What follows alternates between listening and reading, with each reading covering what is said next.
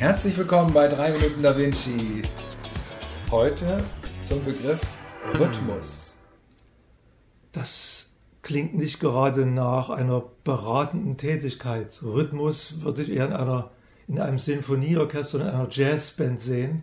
Aber du hast ja nicht ohne Grund Rhythmus genommen, weil du was Wichtiges sagen willst, was auch für die unternehmerische Praxis eine Rolle spielt.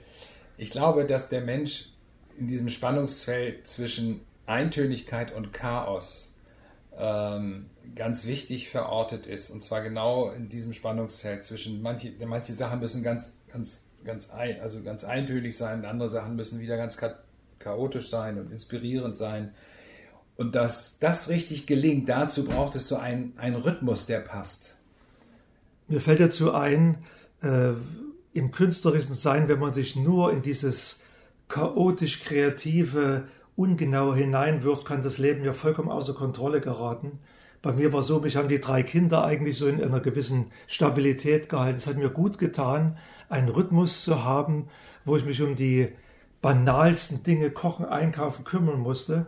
Und äh, aus dieser Balance heraus konnte ich wieder vollkommen abdriften in kreative Welten. Aber diese Balance hat mir extrem geholfen, das kreative Tun voranzubringen.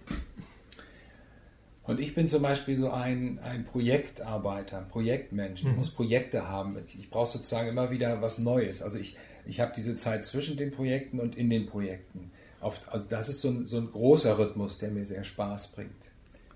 Und dann merke ich aber auch im Arbeiten mit Menschen, wenn wir jetzt einen Tag mit Menschen verbringen in einem Workshop, auch dieser Workshop hat seinen eigenen Rhythmus.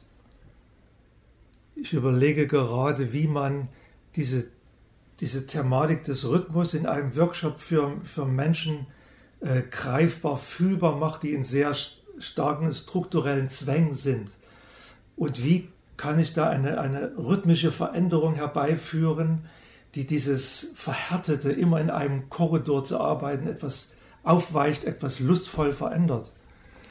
Ja, und ich glaube, dass das ganz oft hilfreich ist, so einen Rhythmus von außen als Angebot vorzugeben.